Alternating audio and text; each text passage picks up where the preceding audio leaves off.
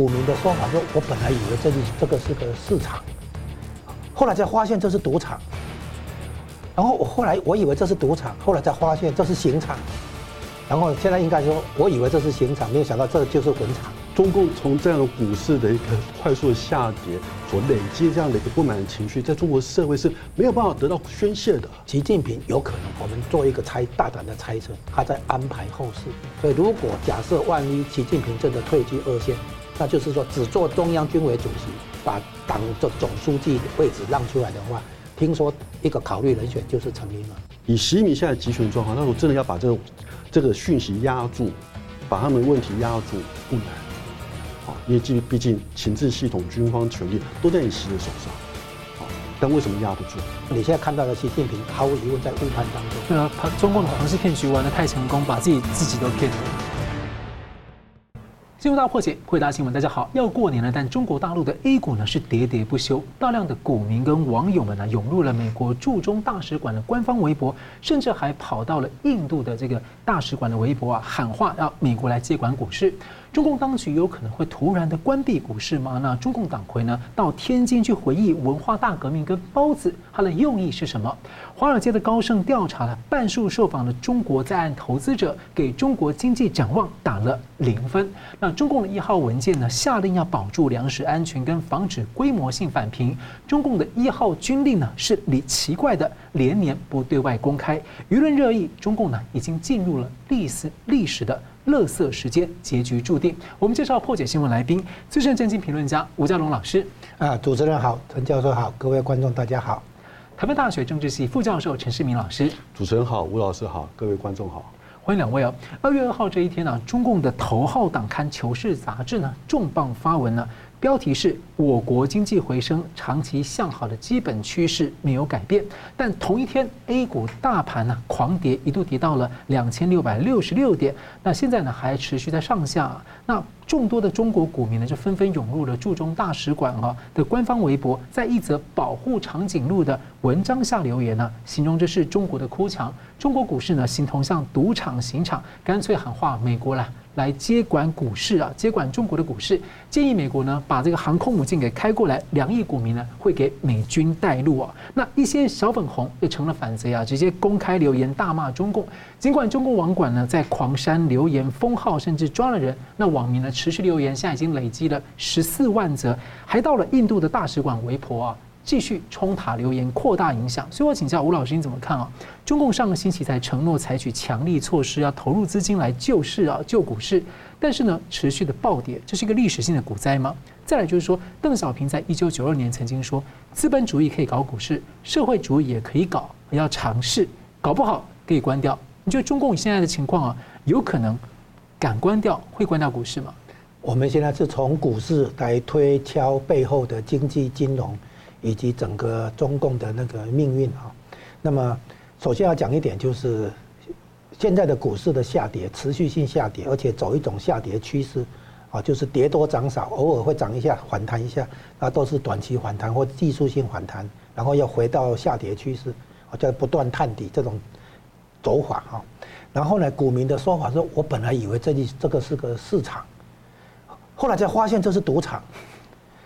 然后我后来我以为这是赌场，后来才发现这是刑场，然后现在应该说，我以为这是刑场，没有想到这就是坟场，啊，那这个股民严重受伤哈，那个当然民怨在累积，但是对中共来讲，民怨累积已经太多那个来源了，包括疫情那些都算了哈，失业啦这些都算，还有银行存款可能被已经被挡下来，不能去领钱，太多的问题，所以现在要管民怨也就管不了那么多。现在我们要讲一个基本的问题，就是外界观察中国经济，面对一个很基本的问题，就是缺乏可靠的经济数据。啊，那么现在呢，经济数据哈，这个水分太多，他们自己人都知道水分太多，啊，那怎么办？所以呢，美国这边或者自由世界这这边的话，你就跟他辩论说，啊，你你说去年的 GDP 成长率百分之五点二，哈，这个无没有说服力。你跟他辩论这个没有用，这一个根本的办法就是把经中国经济让中国经济打趴在地上，就不救他。那然后呢？你还跟我说对不对？五点二四点五还是三点六，没有意义嘛。就是你你现在经济其实我我的感觉是中国经济应该已经负的，已经是衰退进入负成长，但是因为它缺乏可靠的稳定性高的这种经济数据来判读中国经济，好，结果有一个均有一个数据是现场的即时的，就是股市。嗯，股市你其他数据还可以在那边挪来挪去，对不对？股市是每天现场交易的哈，所以股市一路下跌，就反映背后反映中国经济的一路下跌、一路下行，而且是越来越严重哈。这是第一个，然后第二个，现在你你刚刚提到的那些小粉红啊，跑去美国大使馆或印度大使馆的微博底下去留言，然后等于在这个抱怨哈。其实这个在反映一件事情，就是至少从美国。或者民主国家的立场来看啊，股市这样的下跌，不但失去民心，不但股民受伤，对不对哈？一一再的在在破新低了哈，这样子的情况，也也造成所谓失去信心，对不对哈？这个现象有一个重要的含义在，政治含义在。这个我们回顾一下哈，之前我在这个节目有提到，美国为什么打华为？你看哈，美国打华为的手机，对不对哈？可是美国没有打小米，没有打 OPPO，没有打 vivo 哈，那就是中国的其他手机品牌，美国没有打，美国是针对华为。然后呢，华为的本业是通讯设备，五 G 通讯设备。那通讯设备被人家说成是有可能走后门，有可能那个资料会外泄哈，所以有国家安全的那个疑虑顾虑哈。啊，这个是通讯设备这个方面。可是华为也同时做手机，手机是消费电子产品。他坦白讲，不构成太多的这个国家安全的问题，除非你是说那个骇客入侵这种哈，还可以大大规模的数据，哎对哎对，资料窃取这种。可是很明显的，美国的动动作很明显是针对华为，而不是针对华为所介入的那个产业。我打华为手机不等于我打中国的自有品牌手机，对吧？啊，那现在华为是不是在做电动车？一样，你坐电动车，我就打你的电动车；你坐手机，我打你的手机。那华为跟中共的军方关系很密啊。他是在打华为，不是在打那个产业。嗯，好，好，这什么意思？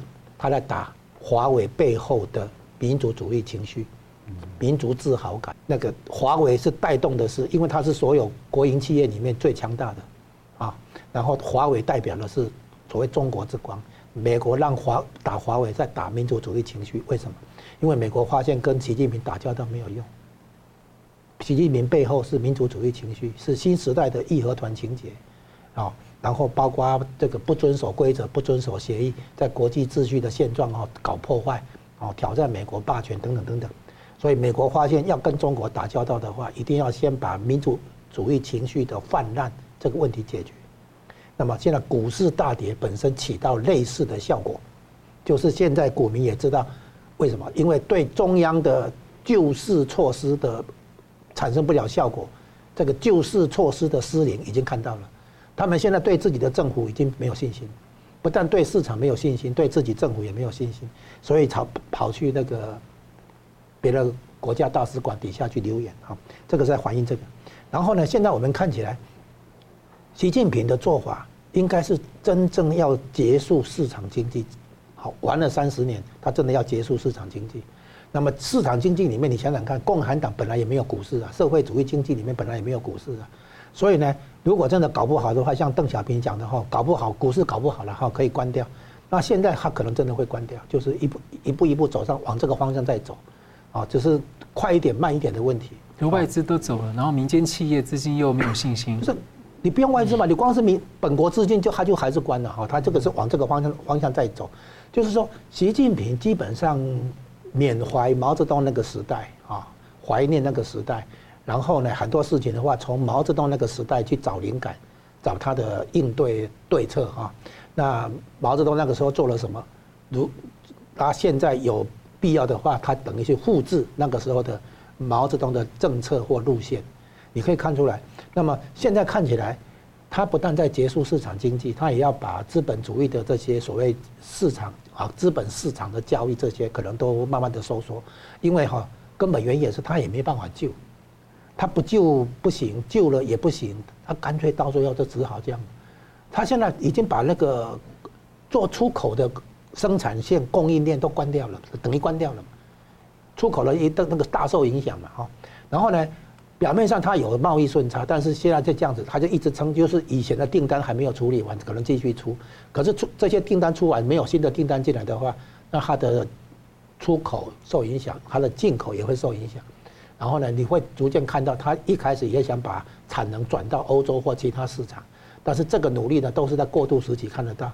最后的结果呢，它就是发现它没有办法来挽救它的出口，然后呢，从就业问题到房贷问题，到地方财政，到银行的不良资产，到那个影子银行，就是非银行的那些金融机构啊，也承担损失，一大堆的那个所谓暴雷哈，是外溢到很多领域去啊，所以到最后的结果，这些实体经济的不行，联系到资本市场交易的那个行情的一路下跌。那这个你没有办法用那些技术性的措施去救了，那些很多救市的措施，其实到最后都变成是技术性反弹，短期反弹一下而已。有时候反弹期间也很短，啊，继续回到这个抛售的那个过程，然后呢，变成说你抛别人要抛售，所以我抛售，我抛售的结果大家都这样做的结果，果然还是抛售。所以中共的救市反而呢，大家赶快利用这个机会，赶快赶快跑掉。也没多少时间让你跑啊，嗯，对对对，它它幅度也不大，它对，它也没多少时间让你跑，就是变成说大家纷纷抛售，你抛我抛，大家抛，结果都一路走下跌趋势。那这个趋势底部在哪里？没有人知道啊。你看很多股票跌的时候，跌到变成说鸡蛋水饺股，从十块变成一块，变成零点五、零点三、零点二，就变就是说一路跌没有它没有底的。所以中国股市目前这种情况的话，从技术面、还有经济面可以看出来，这是一个大麻烦。嗯，感谢。那请问陈老师对这个目前中国股市有什么样的观察？从中共的这个从他的政治考虑来说，他真的可能关掉股市吗？我相信啊，中共如果真的关掉股市啊，我相信那一天应该也就是中共政权崩溃瓦解的那个日子。现在的一个状况跟一九九二年邓小平讲这句话的那时候状况那是完全不一样的。一九九二年邓小平南巡讲这句话，他说股市我们可以尝试，我们也是还是要试，要真的不行的话，我们关掉也无所谓。那个时候，一九九二年的时候，整个全中国可不到百分之一的人有在股市里面交易。对。但现在中国不是这样的状况，现在中国应该有两亿多的股民。嗯。这两亿多的股民，如果在连接他过去他自己本身背后的这个家庭的人数，如果今天这个股市的关掉，使这两亿多的股民的一个权益、他的一个财产受到伤害，这可能是六七亿的人口受到伤害。对，一个人背后可能两三个家庭。而这六七亿是中国他。中上阶层最有钱的那个阶层，他本身的那个不满的情绪，他是不可能说这么容易的去得到一个化解的。好，那对中共而言，好，很明显的，中共从这样股市的一个快速下跌所累积这样的一个不满的情绪，在中国社会是没有办法得到宣泄的。嗯，这为什么说今天中国股民跑到美国大使馆的一个长颈鹿的一个保育的一个影片下面去留言？来宣泄他的不满，长颈鹿事变，对，把大家把它讲成长颈鹿事变，甚至还讲出一些很夸张啊，希望你希望你这个美国就打过来吧，航母舰赶快开过来，我们两亿多股民会会帮你开路的，啊，这些其实都是可以被抓去做关坐牢的。对，但你可以看到中国股民豁出去了，继续不断的在留言，中共它本身的一个监管单位一直在删那个账号，对，哦，他没有办法删那个长颈鹿那个贴文，嗯，但他下面留言的账号，他可以把它给封锁。中国这样一直在封锁，但你可以看到，到今天早上我看到已经有十十一万多的一个人继续在那边贴文，嗯，累积到十四万了，已经累到十四万了。那这个呈现出来的问题就是，它所呈现这样的一个习近平的统治不当所代表所产生的那种民怨，嗯，无处宣泄，因为它是一个它是一个集权的一个专制的一个政权，这样集权专制的政权，它没有办法去宣泄它的一个不满情绪，所以才用用这样的一个方式，而这样的一个结果。当然，很明显的，对他整个中国的社会稳定有没有可能会造成伤害，这是很值得未来继续观察的。好，我相信，如果真的股市被关掉的话，他绝对不会说只是好就是这样子轻轻松松哦，我们就把我们就把这市场经济给停掉，我们就完完全用我们的一个计划经济，这个不是那么容易可以轻松可以可以做一个化解的问题的，会直接冲击到他的这个长期的统治合法性。没错，因为毕竟。我个人现在认为，中共的一个统治合法性主要就是经济成长，这第一个；第二个就是民族主义的情绪。过去你可以看到，一般的老百姓他愿意说去让你这样子中共用这样高压的社会控制，他也不太会计较，不太会计较。很重要的关键原因是在过去中国高度经济成长的时候，中国老百姓他只要努力，他都赚得到钱。他赚得到钱，他很开心，他就不会去管政治的事情。但现在，当经济开始下滑，甚至在股市里面受到很大的伤害，财产很大的一个损失的时候，那他当然就会开始去想，为什么导致这种状况？他当然会去想，是不是习近平的统治是不恰当的，是有问题的？是不是因为中国它处在一个专制威权、没有缺乏监督的状态之下，才导致这样子的一个状况？那这个本身当然是为了关注，因为它有可能导致整个社会的动荡的。嗯，好的，感谢我们休息一下，马上回来。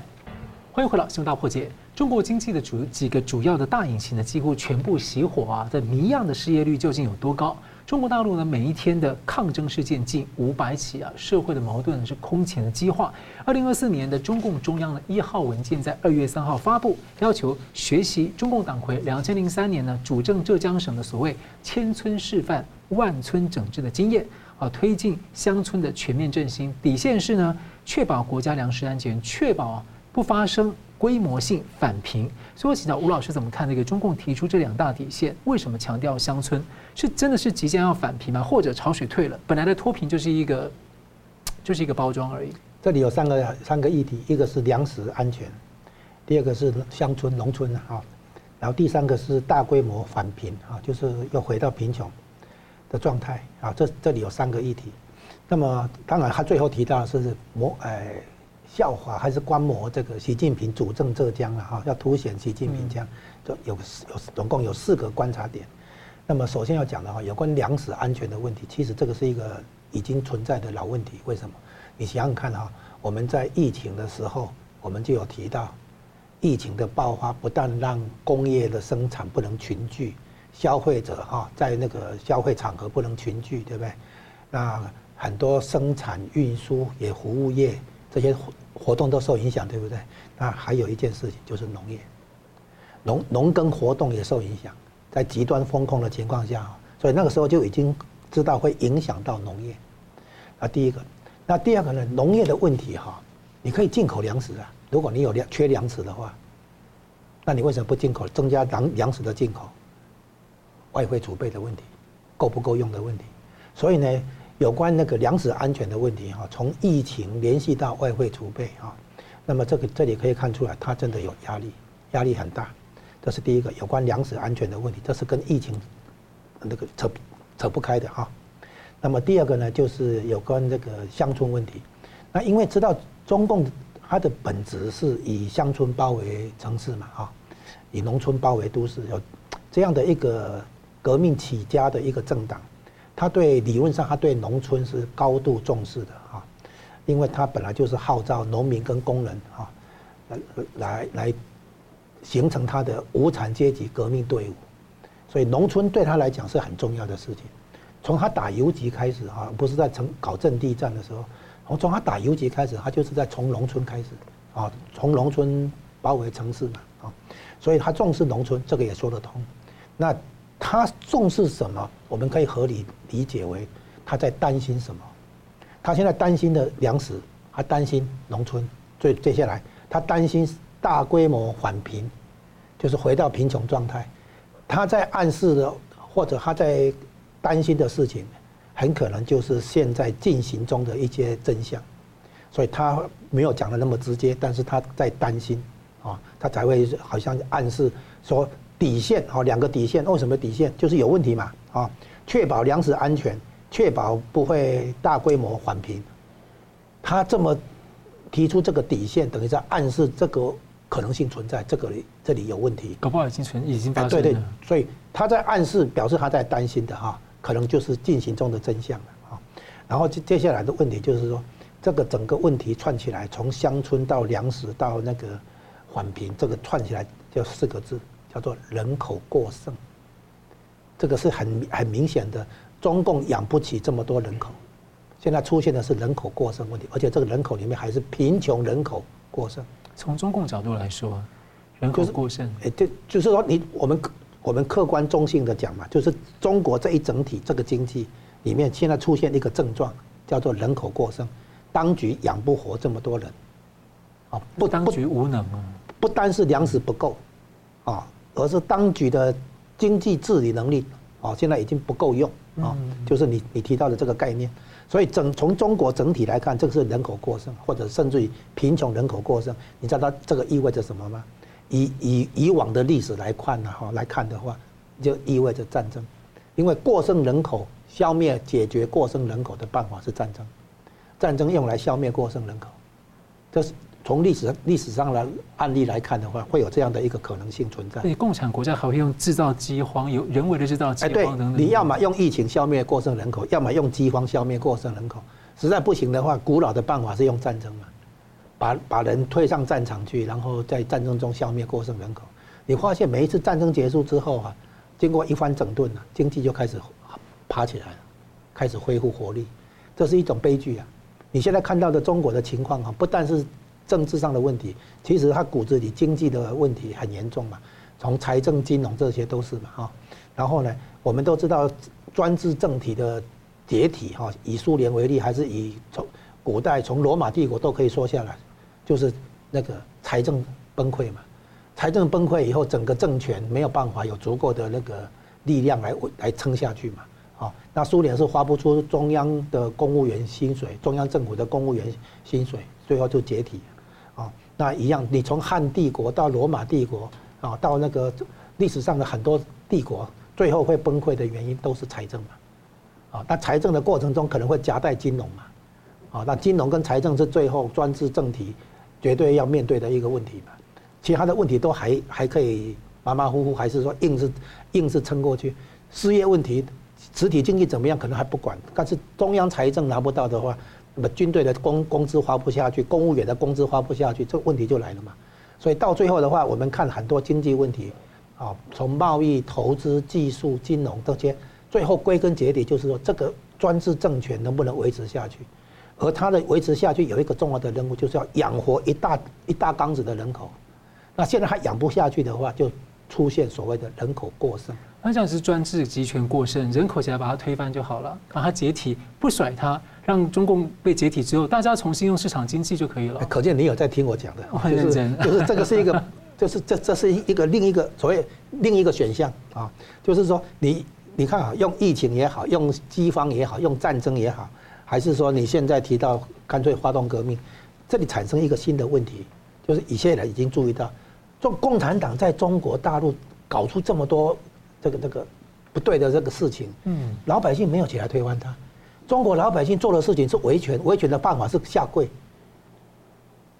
新的政权改朝换代不是跪出来的嘛？我们以前讲和平不是跪出来的嘛？所以台湾人不会去下跪嘛，会抗争嘛？那可是你看中国大陆很多时候是下在在下跪，被镇压。所以我所以我我形容这种状态哈，就叫做奴性太高。你看很多人宁可自己就是比如说被跳楼，还是自己就自杀了、轻生了，也不去起来那个。对抗，你知道以前的所谓革命烈士、革命先烈是不惜牺牲，反正就是牺牲一少部分嘛，哦，拯救一大部分嘛，少部分人牺牲当烈士了嘛。他们现在没有这种烈士精神，而是那个奴性太高，实实在不行就自己跳楼。这样的话，共产党做做的再怎么糟糕都不会下台。现在出现这种奇奇怪的局面。中国历史上也没有这样啊。包括中共用就把人原子化跟红色恐怖之后，变成人与人之间的联系跟互信就。他的社会监控做得很彻底啊啊！他用高新技术来做社会监控啊，然后现在整个结果就是说，他这个政权不管你从哪一个角度来讲，他现在没有足够的能力来养活这么多人口，然后剩下来就是怎么处理过剩人口的问题啊，比如说工资压低啊，粮食配给还是怎么样，反正就是他现在面对的问题是这样的。北韩才刚承认配给制度失败。对呀对呀，就是说这样，他现在面对的就是他要养活这一大缸子人口，然后他养他没有这个能力养活这么多人口，然后我们把这个现象叫做人口过剩。那人口过剩的话，你要不靠战争的话，靠其他办法也行啊。反正他现在这个这个就是他面面对的问题，所以他现在在强调农村，强调大规模缓贫，强调粮食安全，背后指向这个问题。嗯，其实农村只要大家一起抛弃中共，换一个就好了。哎，陈老，那个我继续请教那个陈老师哦，就是像中除了这个中共中央的一号令之外，中共军委的一号令，一般在新年一月一号之后呢，是向全军发布的开训令啊，但已经连续两年啊都没有对外公开内容，以前是有公开的，所以引发一些议论啊。那共军之前有九名的高级将领被罢免了这个人大的职务啊，那当局呢最近又发布了一个报告说他们涉嫌严重违纪违法。那最近还流传那个中共党魁去年底在内部的谈话，说到共军不争气啊，贪腐泄密，当然不能证实了。所以我想请教您对目前共军的情况，或是这个党魁他这个对军方的控制啊，您的观察是怎么样？的确哈，最近两年哈没有发表这个开训令，这个是在二零二二年十月，习近平完成他的一个一人独裁集权之后，好，那反而你集权了之后，你在二零二三年的一月，这个开训令不发表，然后今年又不发表，嗯，好，那当然引起很多的揣测，好，那就像刚刚主任讲的，好，这个习近平他之前好他的内部的谈话谈到内军方内部的一个不争气、贪腐的现象本身的一个存在。然后，二零二三年，九名军事的将领，甚至包括他自己本身的国防部部长李尚福，嗯，火箭军的司令李玉超，哦，这些都是相当重要的一个职位的军方人士，就这样子被莫名其妙就突然消失不见了。好，到现在其实也只是讲说他违法违纪。对，那到底是什么违法违纪？下落不明。到底到底是到底是贪腐？对，还是泄密？好，还是忠诚有问题？嗯，还是没有公开清楚的明白的交代？好，那这个其实当然都会让引起很多人的一个。感到相当程度的一个质疑，到底他军方内部是否有问题？而且他们宣传体系掌握的这么紧，他这个居然不公开，大家会好奇。这这也是我个人相当相当好奇的地方。我相信以目前习近平他对于整个军方情治系统的一个掌控，他几乎是完全在他自己本身他的一个自己人的一个手上。好，今年二零一六年开始中共的一个军改，军改他其实简单讲，我个人现在那个那个军改其实就是权力斗争啊，因为透过这个军改组织的改造。所有位置的人通通要全部换一次，那换了一次之后，换的都是习近平自己的人马，那习近平当然就收编了所有的一个军方的一个高层的职位。但重点是，那其他只是因为说我跟你习没有什么样的关系，我不是你的习派，我就升不上去的人，你说他们真的会服气吗？好，那现在二零二二年，好，这个江派、团派什么那些人，通通被赶出中共的一个权力的核心了。那在这种状况之下。看起来似乎习近平像个皇帝一样，他几乎集中所有的权力在他自己的身上。但为什么去年二零二三年还是会有九个将领，他还是会因为这样子莫名其妙突然消失不见，到现在都还没有看到李尚武到底在哪里？嗯，啊，为什么会有这种状况？基本上，我个人认为，以习近平现在集权状况，那我真的要把这个这个讯息压住，把他们的问题压住不难，啊，因为毕毕竟情治系统、军方权力都在你习的手上，啊，但为什么压不住？那这个我就我个人觉得好奇的地方。好像有一个结，应该讲一个结构性贪腐问题，特别是当时江泽民他在呃八九六四之后，因为他没有军威，但他要镇压之后，他要控制权力，军方很多人不服他嘛，甚至对他镇压也不服，所以当时他就有意的让这个共军去做生意啊，成立公司啊，结构性贪腐，很多人说。将把这个共军的战力啊 给弄弄完。的确啊，我我相信李尚福这些高层人士，如果说真的是因为贪腐的话，那个绝对不是说一个两个自己本身的贪腐的问题啊，那的确就像主任讲，它是个系统性、结构性的贪腐的问题。好，那回到我们刚刚讲，为什么说二零二三年这九个将领，这九个将领包括李尚福、李玉超，这些都是被习近平刻意拉拔提拔起来的。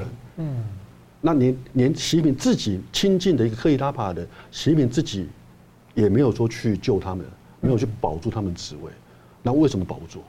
我个人相当程度高度的质疑，一定是那些非习派的人掌控了一些几乎是无法否认的一个贪腐的证据，然后明白的好呈上去，说不定还真的有泄密之类的。对，呈呈上去到你你你你中共高层解不解决嘛？嗯，你不解决我，甚至我可以把这些这些资料我传给这个美国的这个大使馆，传给这些国外的资讯啊。嗯。这等于说，那个已经是那些资讯已经是严重到你无法说不处理的一种严重程度。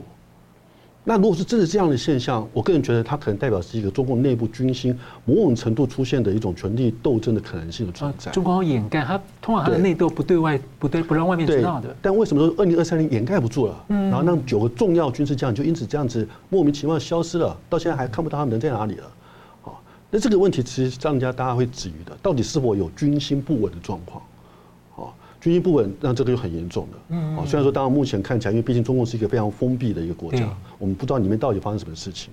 但这样子一个迹象，的确会让人家会去思考：你习近平看起来似乎像皇帝一样，这但这是否只是一个表面？嗯，你在中共的内部。很明显的，那些非习派的一个反对的力量，或许现在还没有出现，但是它是积累、积存在整个中共的本身的中层、下层本身的一个组织。对，那他其实在找机会，找机会去对你习近平来表达他他的一个不满。然后我有好奇一个问题啊，在胡锦涛时代啊，我看到一个就是有海外的那个中文杂志就有讲过说，内部传出来百分之八九十、百分之八九十的党的基层组织都已经烂透了，细胞都烂透了。那现在这个去年底流传的这个呃中共党魁内部谈话，他有这么一句话，但我没有办法不能证实，但他说如果大家都这样的话，那我们跟他散伙好了。所以老师，我我的意思是说，这句话您觉得啊？就是这个真的是那样的现象吗？就是下面已经烂透了，你下面连上面都烂透，都控制不了了，那那散伙了。这个就是中共政治制度、威权体制的问题嘛。好，现在中共政治制度它不是一个我们真正所谓的一个共产主义意识形态下的一个体制。它集权到了极限之后，反而说那干脆大家散伙了，那不是很讽刺？中共为什么它可以一党专政？因为中共说它是无产阶级的代表，唯一的代表。那现在重点是，目前的中共这些党政高层，他是无产阶级吗？不是的。他们是权贵阶级，嗯，好，我记得过去看过一本冷战时期的一个南斯拉夫的一个一个作者，他他用新阶级来形容这样子的一个集权共产主义的政治体制发展到最后，它形成的一个状况就是一个权贵阶级的这个新阶级的呈现，而这样的一个权贵阶级的形的呈现，它使得整个政治体制越加的专制，越加的形成一个小圈圈，为了要保存自己本身的利益。那到最后结果就像苏联的瓦解。吉拉斯说的哦，对，吉拉斯说的。那这个也是我相信，应该也是未来中共有可能会走的一个方向。而且很有意思是说，中共承诺要给工农阶级等等，但反而现在看起来最惨的就是工农阶级啊，是还是更更惨的。嗯嗯，好的，我们休息一下，马上回来。欢迎回到新闻大破解。舆论在热议啊，中共呢已经进入了历史的垃圾时间，改变不了呢负面的命运，可能就是一个时间问题。那党媒喉舌。人民日报在二号刊发了一篇文章，标题是所谓“整个国家都洋溢着乐观向上的氛围”。而这篇文章呢，遭到许多的大陆网友在社群各种的冷嘲热讽创作啊。那在前一天呢，中共党魁二月一号、二号两天在天津出现了。他期间呢，特意提到在文革的串联啊，提到他当时呢吃了天津包子，那就让人家在想他在想什么了。而且中共央视跟新华社的报道呢，把他在天津的古文化界的一些敏感谈话都给删除掉了，好大胆子啊！请教吴老师，你怎么解读？哎，这个习近平到天津访问，然后特别去他这个吃过天津包子嘛，哈，特别去称赞那个天津的包子，他包子铺前面去讲话，哎，那个照片有出来啊。嗯嗯。那么这个首先这个是先讲一下，这个有三个层次的解读哈。我们先讲第一个层次，就是因为习近平以前这个在庆丰包子铺啊，说有他变成绰号叫做“习包子”，我们讲土包子嘛哈，就谐音“习包子”，就在讽刺习近平这个人哈，这个土包子了哈，那用包子称呼他或者“习包子”，大家都知道讲包子是在讲习近平啊。这个习近平自己跑去天津包子铺前面讲话，这个如果是讽刺想讽刺他的那个。网民的话一定是笑翻了，说怎么会这个人土到这种地步啊？我们就是笑你是包子，你还跑去包子铺那边讲包子。示弱，还是一个被高级黑了？不是，他就是他被高级黑嘛，哈，就是讲讲这个。那所以就说第一个，现在问题来了，习近平自己知不知道？他显然不知道，对吧？他自己知不知道他被人家那个讽刺还是嘲笑为包子？他的绰号是包子，他知不知道？这第一点，他可能没有在看网络，对不对啊？那他习明哲知道啊，习明哲在玩玩那个网络的啦。他女儿习明哲怎么会不不知道他，对不对？他他他老爸有个绰号叫包子，对不对？习包子，就谐音是土就是土包子嘛，哈。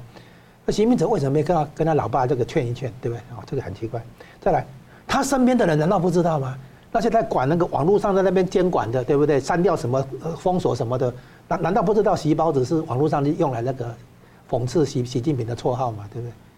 他身边的人如果知道还这样安排的话，那就是表示真的是所谓高级黑，对不对？啊如果连身边的人都高级黑，连他的女儿、他身边的人，对不对？安排行程的这些人，对，给他安排这样的行程，那高级黑他都还不还自己还没有感觉，那不就是暗示着说习近平真的跟现实脱节的太严重了？好，这里面，接下来我们会看第二层解读，就是说，习近平本意是因为人家传闻他。呃，身体有状况，传闻说，比如说他有胰脏癌这种，嗯，那他出来亮相讲话，啊，看起来身体还算 OK，对不对哈？想要澄清这个谣言，他可能有这个用意啊。我们看习近平这边，然后他讲他讲的是说，他一九六六年，啊，他串联的时候，当时文革啊串联的时候，到这个天津车站的时候，在车站上买的那个一盒包子，里面有六颗啊，啊说非常好吃啊这样子，这是什么意思？他是不是在暗示场景要拉回文革时代？啊，他在暗示那个，说不定暗示文革要卷土重来，忆苦思甜。哎，那是下一个哦。啊，他现在第一个暗示在文革嗯要回来了，再来下一个所谓忆苦思甜。当年的话哈，你去回想，把它现以前当年有当年的对比，现在的对比就变成，你会回想文革时期来跟现在对比，现在虽然让你不满意，有失业啊哈。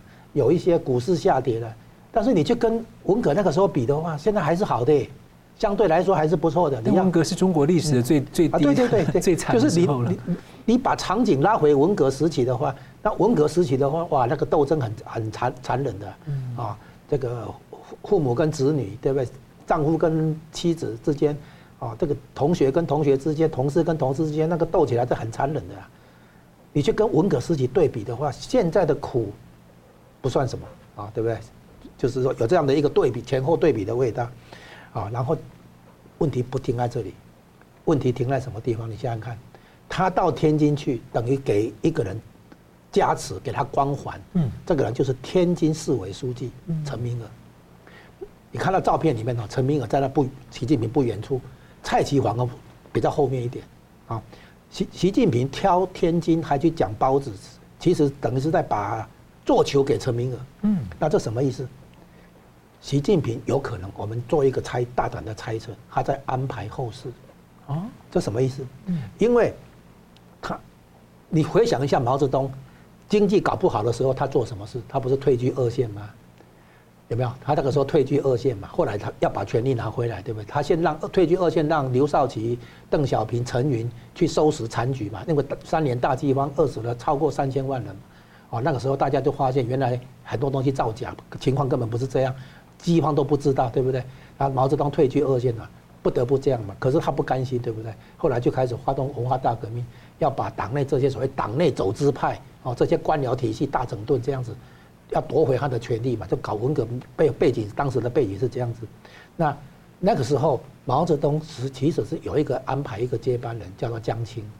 然后呢，希望江青过渡一下，把权力再转给毛泽东真正想安排的人。比如说，有人说他的私生子，那其实就是华国锋。那后来华国锋有做了一阵子，大概做了两年吧，哈，反正后来邓小平把他让他那个和平移转政权啊，然后邓小平接手以后发动那个改革开放嘛，啊，历史是这样走。那过渡时期，习近平必须找一个不是太强势的人来接，然后这个人好控管。然后呢，这个人有动机好好干，那就是陈明尔。为什么？他故意把陈明尔安排在一个没有在政治局常委里面，所以当初陈明尔跟李强在竞争国务院总理党内第二号人物，结果陈明尔被排挤，连政治局常委都没有，去当当天津市委书记。然后陈明尔一定很想回到中央，所以如果假设万一习近平真的退居二线，那就是说只做中央军委主席，把党的总书记位置让出来的话。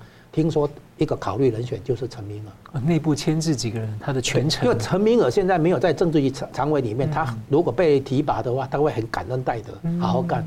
然后呢，这个现在的那些人哈，这个我也给你们当了嘛，哦，李强我也给你做做总总理了嘛，所以呢，做的不好，不能解决问题就下来。所以呢，到时候如如果假设习近平先退居二线，学毛泽东应付经济困境的话，那么这个接棒的人。短短短期接棒的人有可能是陈明尔，那陈明尔之后有可能交给彭丽媛。这边再补充一下，政治局常委，中共政治局常委有二十五个人，其中注定要有一个女性。现在是二十四个人，没有一个女性。政治局委员啊，对对对，政治局委员里面的二十五个人，名额是二十五个，然后规定要至少一个女性。现在的话是二十四个人，全部是男性，缺一个女性。所以补的人应该非常可能是彭丽媛，如果习近平到时候有状况的话，那么这样的话，可能陈明尔过渡时期当总书记的话，再交给彭丽媛的话，那么说不定这是一个他心目中的一个考虑的安排也说不定，所以特地跑一趟天津，然后呢，等于是拉抬了陈明尔的党内行情，有这样的一个可能性。嗯，是。哦，陈老师怎么看呢？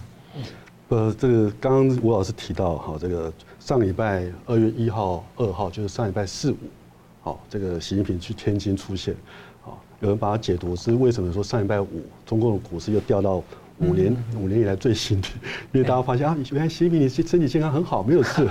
那反正大家没信心了，大家考虑抛售。川普就说是因为他这个初选又胜出了，所以这个这个笑话 是好。不过我我我个人非常赞同哈，这个所谓中共现在进入历史热色时间这个观点。好，我个人现在觉得中共它的一个统治的正当性越来越薄弱。嗯。哦，尤其现在的一个经济的一个路逐渐的一个成长下滑，那股市最明显呈现这样的一个状况的一种混乱。好，那很明显都代表说中共它已经。不再是一个所谓无产阶级代表的一个政党了。好，他这样子的一个政党，他是一个特权阶级的代表。我相信全中国老百姓没有几个真正相信中共现在在实行的是一个共产体制啊，嗯，共产主义啊。他的共产主义只是用来去合理化他的一个集权专制统治的一个的一个借口而已。那这样子一个集权专制的统治，在二零二二年十月中共二十大，习近平完成一人集权。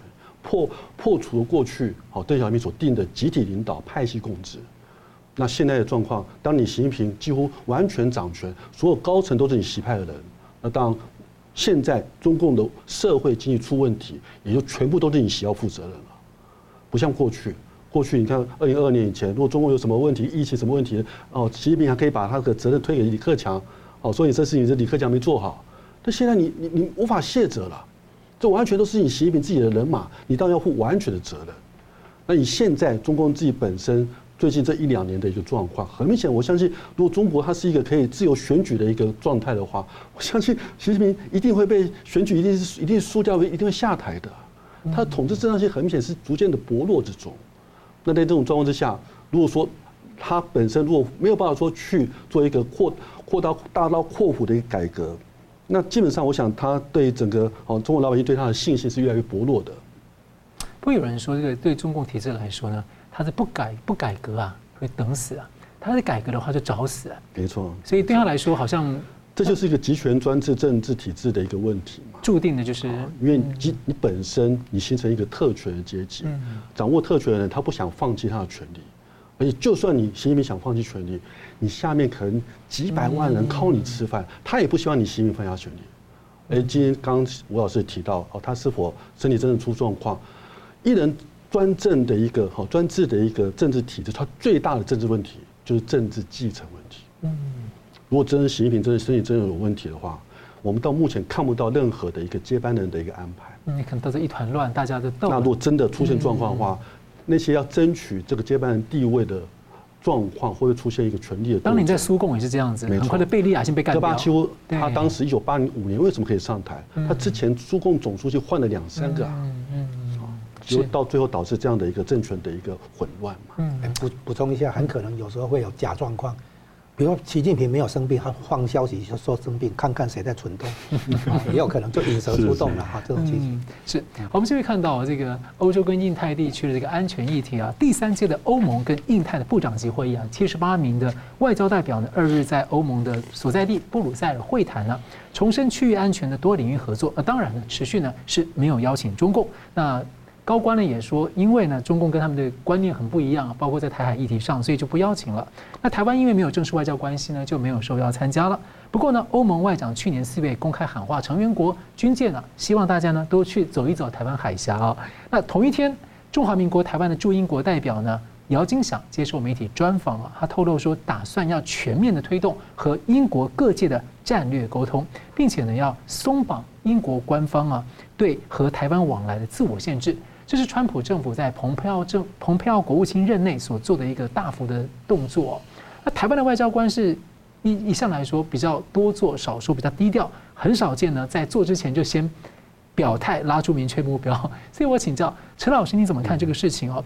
驻英代表是他有什么跟英美有什么默契吗？为什么他这么大胆的说？再来是说欧盟跟印太的安全合作，您怎么看英国的角色？不，我我相信姚金祥他基本上是一个事务官，他并不是说一个政务人员。对，他当当然，我相信他背后一定当然是有目前蔡政府本身的一个受益，嗯，希望说他去强化我们台湾跟英国甚至整个欧洲的一个关系。那英国它的重要性，当然很重要关键就是英国很明显的，哦，就像我记得两年前，啊，日经新闻他曾经做过报道，哦，他就是做一个访问，他的一个结论是，欧洲国家里面唯一一个有可能在未来，哦，如果美国因为来派军队来救我们台湾跟中国发生战争的时候。英国可能是欧洲国家里面唯一一个美国的盟邦会派军队来帮助美国的，直接参战的。对，会直接来参战的。嗯，好，那为什么如此？这当然本身跟英国目前的一个，哦，从他二零一六年哦公投脱离欧盟以后，他整个政策的一个转变有当相当大的关系。好，原本说他二零一六年当时脱离欧洲联盟，好，然后在在这二零一六年前一年，二零一五年，他又带头去加入。这个亚投行啊，中国主导亚投行。那时候，对，当时其实让人家对他的整个外交政策感到相当的一个纳闷，因为过去英国的外交政策，现在强调就是说，一方面他要维系跟美国的英美特殊关系，另一方面要维系跟欧盟的一个作为欧盟欧洲国家的领导国家的地位。对。但是当你脱离欧洲联盟以后，你就不可能变成欧盟领导国家。那当你加入亚投行之后，你跟美国关系又淡化了。嗯。好，所以当时哦。梅伊首相在二零一六一七年，他曾经提出口号说：“啊，英国应该走向变成是一个全球的英国，世界英国。”那人家觉得他似乎哦，想要说变成是一个好像一个所谓光荣孤立这样的一个过去英国传统外交政策，而这样政策本身给人家质疑就是，他有可能在未来他会在英中这两个国家之间，啊，抱歉，在美中这两个国家之间，可能不会说完全一面倒向美国。嗯。但这样子一个政策走向到二零一九年反送中香港反送中运动跟二零。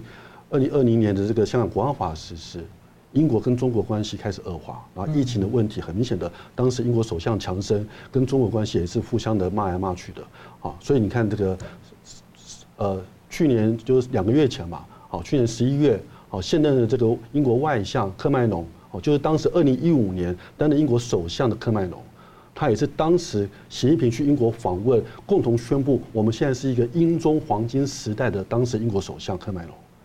他现在担任英国外相，他两个月前他宣布，英中黄金关系黄金时代已经不再存在了。因为英国的情报系统还直接批评他说，他那个黄金的时代其实造成现在很难修补的问题。对，所以基本上我个人觉得，目前的一个英国外交政策走向，很明显的，他希望说重去重振英美的特殊关系。这个从前几天哈，英国跟美国合作去去轰炸空袭。胡塞的也门组织，哦，也门这个胡塞组织跟那个哦，在伊朗的这个这个当时哦轰轰伊伊朗的民兵组织，是英国跟美国并肩去轰炸啊。当时川普哈去打那个那个叙利亚的阿塞德的时候，也是英国跟他打。啊当时就是直接，川普就直接在习近平面，在他的面前直接打电话，就说：“哎，我刚打完了。”对，所以这个其实就代表说，英国很明显的，他希望说重新恢复跟跟美国之间紧密的关系。嗯。那另一方面，英国希望说，作为一个所谓世界英国、全球英国，它最重要的面向当然是在印太地区。嗯。印太地区占百全世界百分之六十的一个贸易量，啊，对英国而言。他过去，当他在一九四五年以前，印太地区它有非常多的一个殖民地啊。对对对。哦，当不能否认，当现在现在大英国协，现在英国它的一个呃战略的一个这样子的一个实力，在印太地区下降的。嗯。但十分明显的，英国如果要重振它自己本身的世界地位，他必须要让他自己本身在印太地区能找到他的角色。嗯。所以你看，二零一九年，当时英国的这个新建的这个哦，这个伊丽莎白呃伊丽莎白二世的航空母舰。新建完的第一年，他就到印太地区巡弋，哎，带着北带着北约多国一起来，而且还通过这个南海，嗯，当时也引起当时跟中国之间的一个相当不和的一个关系，嗯，但是其实都可以看出来，英国很明显的很积极的希望说能够在印太的安全和平的维系上帮助美国，然后来帮助重扮演重要角色。那这个其实在这个二零二一年当时的这个欧克斯，哦，就是英美澳三国安全伙伴关系的一个签订，好，这代表是英国它是。第一个欧洲的大国，嗯，去加入的美国在印太地区的一个军事结构、军事的架构。二战后的第一个，对，对。那这个其实都有它很重要的一个重要的一个哈，就是欧洲国家是否可以在印太地区扮演安全角色的很重要意涵在的。而且英国做了之后，我看到像呃呃德国啊、法国等等，他们其实在印太地区也都有蛮多的部署，就是让人家可能也许是参与联合吓阻吧，至少让中共感到一个压力，就是。说不定我们也会参加。呃，法国一直都有八千个军队在印太地区啊。我们还是要不要？法国它其实有在四五百的一个四五百万的一个海外领地，有法国人住在印太地区啊。所以法国一直说它也是印太国家啊。但是当然，毕竟法国它还是比较重视它自己本身欧洲大陆的安全。哦，那他也比较强调在美中之间，可能希望说能够尽可能所谓的战略自主。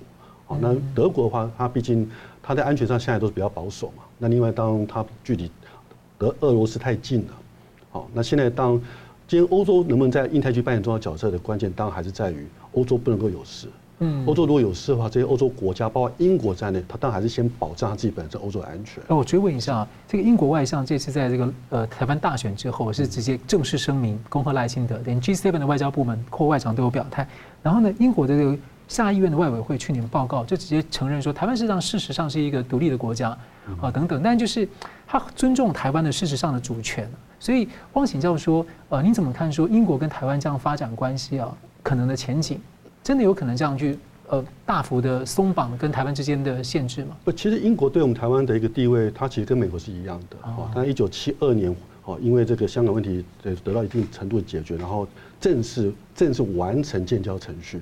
哦，英国虽然说在一九一九五年就说他要承认中共，但是问题是到一九七二年才完成那个建交程序。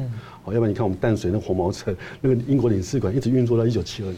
好，那当时英国其实他当时完成真正要求，他用使用的一个用语跟美国是一样的。嗯，他只说到他认知到中国立场，这个立场就是承认世界上只有一个中国，台湾是中国一部分。这个中国立场，他对这个中国立场是说他认知到的，他并没有说他承认啊。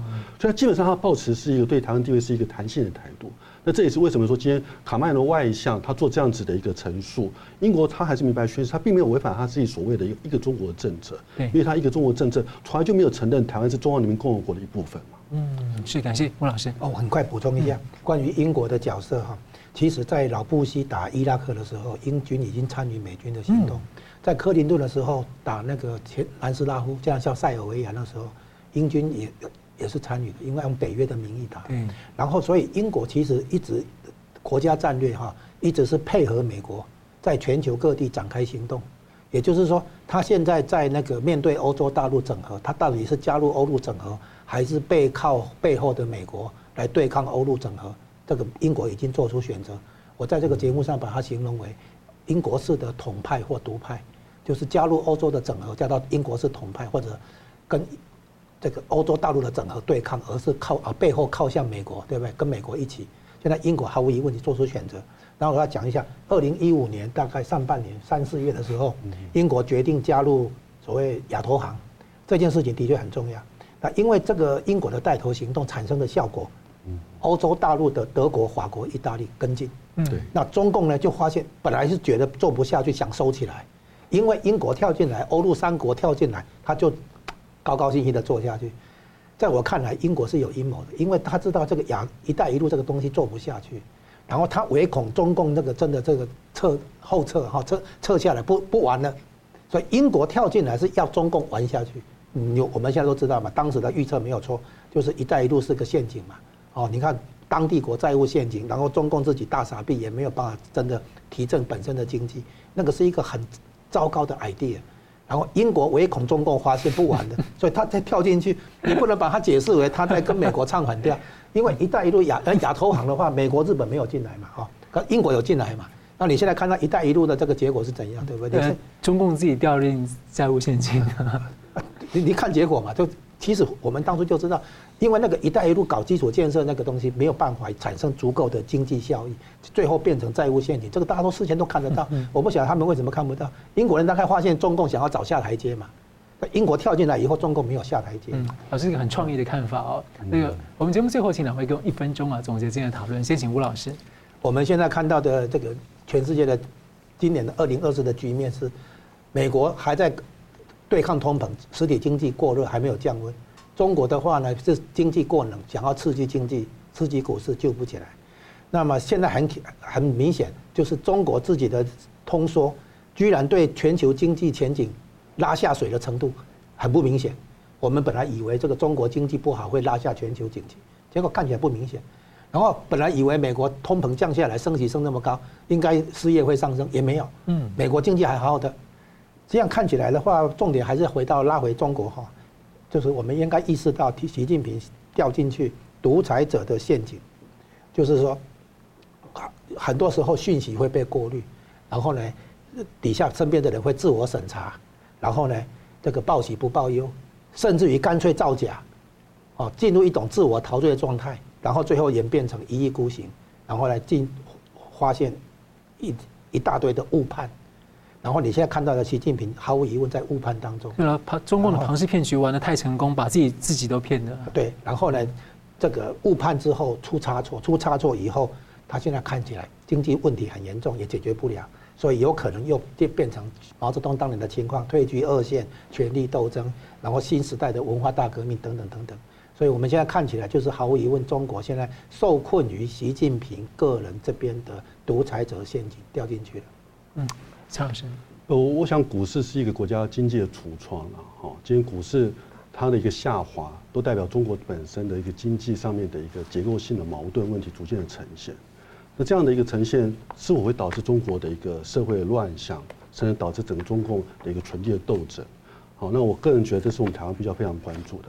因为一旦中国出现了动乱，好，那当然对于习近平而言，他有没有可能说想要说借由对外强硬的做法？来转移它中国内部经济社会的一个问题，那当然如果这样的话，我们台湾可能是最它最倒霉可能的一个转移焦点啊，因为毕竟哦，它可以借由打台湾哦来期盼完成所谓哦它的一个祖国统一大业的一个中国梦，那这个对习近平的一个统治正当性是很大的提升。不过现在看有那么多美国带头那么多国家，这个罕见的这个空前的重兵在这个地方，在二战之后空前重兵，这样的话等于习近平可能想打没办法，大家只能。在内内爆，当然，不过当就像拜登说的嘛，坏家伙遇到麻烦的时候，可能就会做坏事。嗯，大家现在担心的还是这个地方。我想这也是我们台湾要担心。这里有两个替代方案，一个是陆地运补，而不是海空的那个朝鲜半岛。所以你看金正恩最近有点问题。再来一个就是如果海面的话，那就是搞那个南海的岛礁，跟菲律宾干。嗯，是好，很感谢两位来宾的今天的分析，感谢观众朋友们的参与。新闻大破解，每周一、三、五再见。新闻大破解的观众们，大家好！非常感谢大家对我们的支持和帮助。那我们在 YouTube 上呢，成立了一个新的子频道，叫“新闻大破解随选”。我们把呢相关的这个啊、就是精彩片段都汇集在一起，来方便大家分享给朋友们。那么也希望大家能到此频道来按赞、订阅以及分享给更多的朋友。另外呢，我们在一个新平台叫做“干净世界”，有新闻大破解的频道。我这里要特别跟大家推荐“干净世界”，真的是非常好用，有许多还很重视隐私，而且呢没有暴力、色情等等，很适合合家观看。所以也鼓励大家到“干净世界”来订阅新闻大破解的频道，并且呢还有相关的 App，也可以跟你的朋友分享。那很感谢大家的支持，新闻大破解，我们每周一、三、五再见。